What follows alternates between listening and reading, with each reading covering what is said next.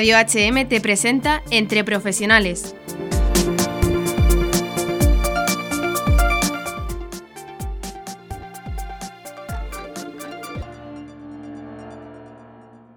Es tan hermoso poder ser testigos de la fuerza de Dios como está salvando tantos matrimonios. Es verdad que la Virgen en Fátima dijo que era la gran batalla de Satanás contra Dios por el matrimonio, porque el matrimonio es algo tan sagrado, es un sacramento y el diablo tiene muy fácil herir a Cristo, ¿no?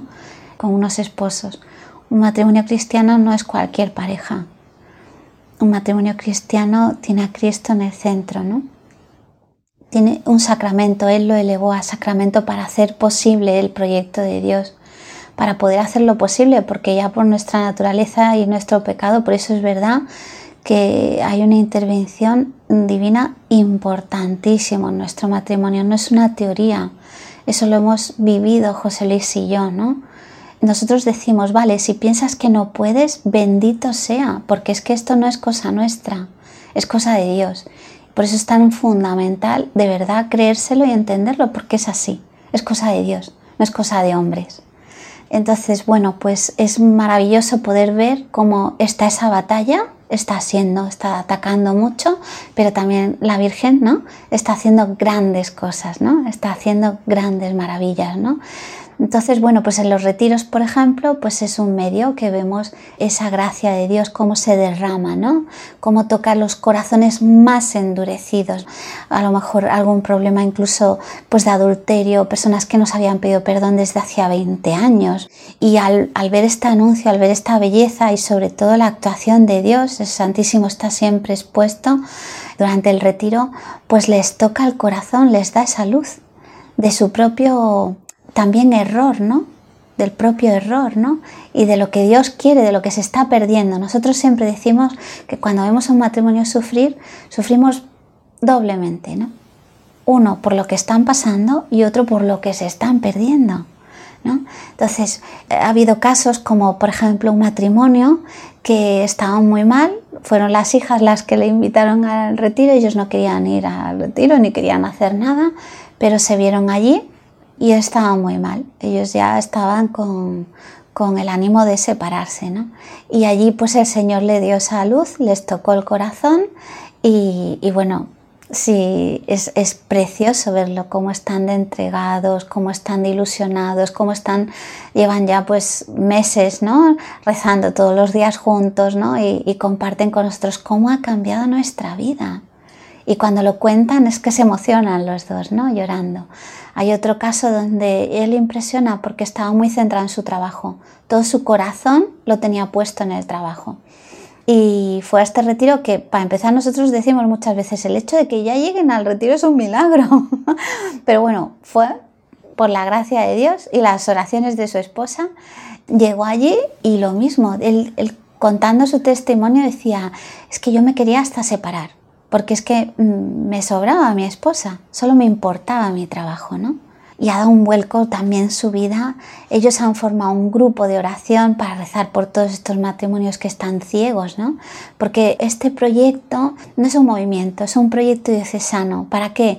Para entender todo matrimonio cristiano, sea del movimiento que sea, parroquia, lo que sea, entender el plan de Dios para su matrimonio es entender, porque necesitamos comprender cómo de esas diferencias nace una unión, cómo, cómo era el plan de Dios. No es solo poner a Cristo, no, también cómo es el hombre y la mujer y cómo, cómo llegar a vivir esa sola carne, ¿no?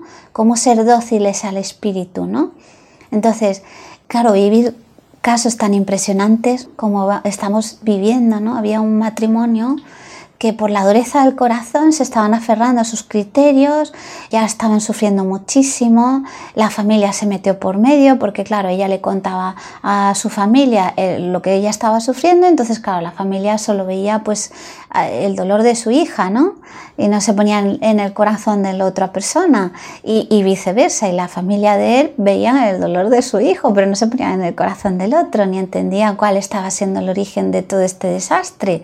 Y entonces pues también metían y también. Y bueno, pues empezaron a coger este camino. Es verdad que sufrieron mucho, él llegó incluso a, a querer quitarse la vida y tuvo un intento, ¿no?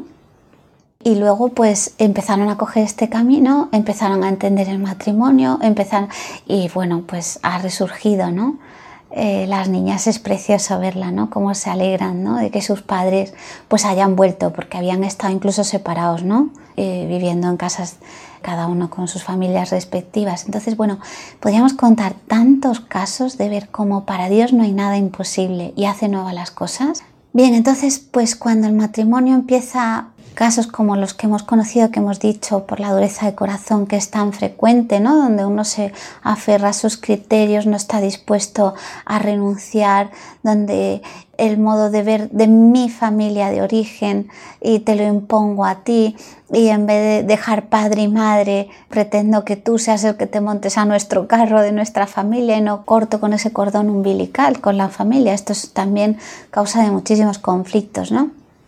Había un caso donde, bueno, pues él no era capaz, no era capaz de dejar padre y madre, no era capaz de dejar hermanos, ¿no? No era capaz de dejar todos estos criterios y no se estaban comprendiendo el uno en el otro, no estaban construyendo esta intimidad común y ya se había casi convertido en una obsesión, ¿no?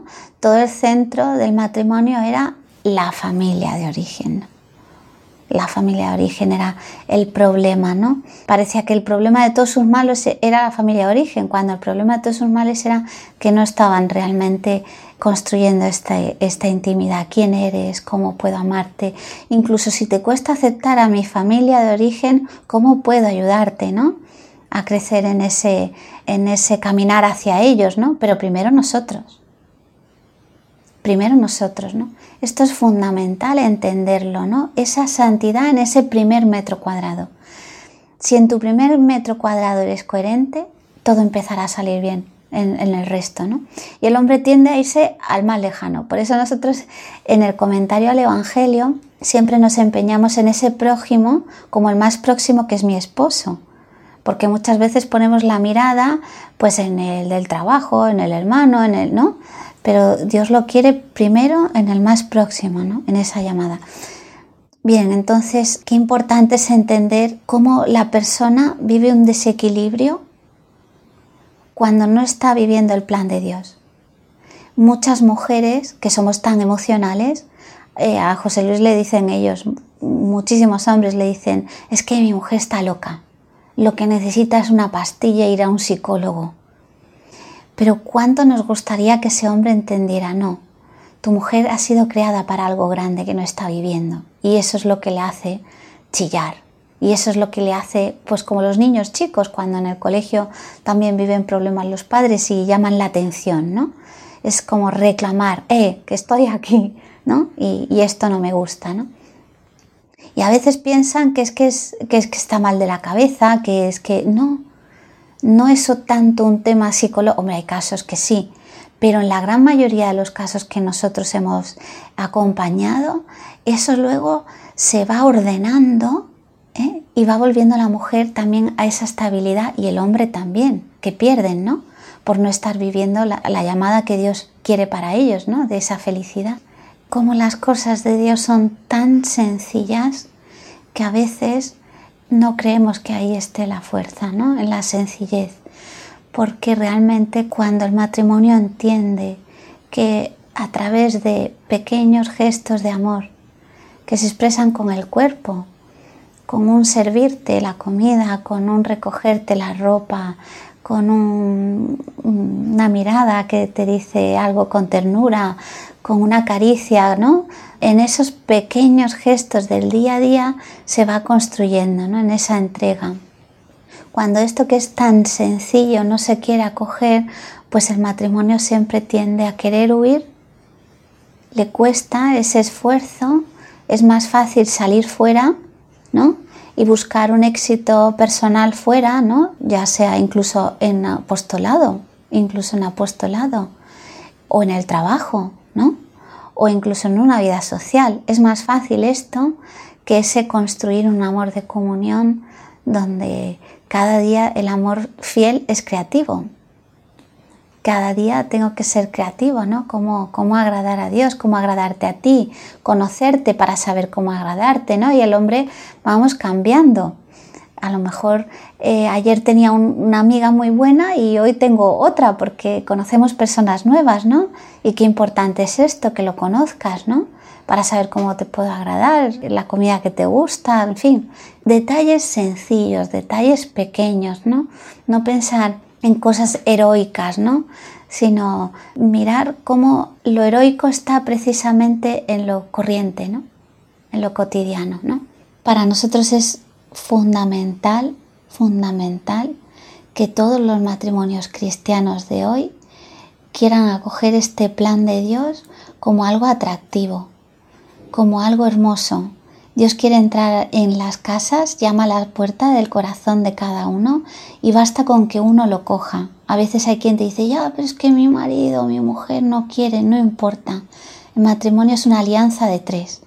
Con uno que le diga sí a Dios, ya hay dos. Y sobre todo el más fuerte, que es Dios. Y ya eso lo va a hacer posible. Ya eso lo va a hacer posible. Lo va a hacer realidad seguro. Dios es como lo firma. Y esa firma no tiene caducidad. Y a sus tiempos pues depende, ¿no? También la obra que quiera hacer en la persona que está iniciando, ¿no? Porque lo que decíamos también anteriormente, pues probablemente en esa humildad, en ese trabajo, pues para que el orgullo espiritual no, no, no, la destroce, etcétera, ¿no? Pero que Dios lo firma con un sí, seguro. Con un sí entró Cristo, en el sí de María, ¿no? Entró Cristo en el mundo y con un sí de un esposo entra Cristo en la familia. Entonces eso es muy importante creérnoslo, no mirar todas las desgracias que hay, que son muchas, sino solamente mirar la fuerza y la belleza del plan de Dios para cada uno de nosotros, ¿no? Y no pensar tanto en que las cosas no tienen arreglo como a veces oímos con mucha frecuencia. Algunos matrimonios simplemente con acoger el Evangelio diario y acoger esa palabra que el Padre viene a, Él y, habita en Él, ¿no? Acoger esa palabra y estar conociendo el plan de Dios para su matrimonio está cambiando su vida.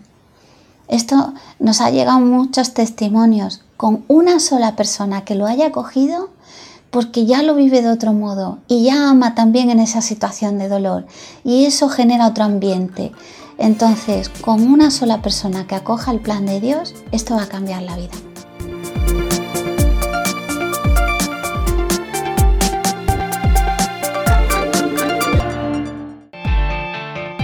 Has escuchado el programa de Entre Profesionales, aquí en Radio HM.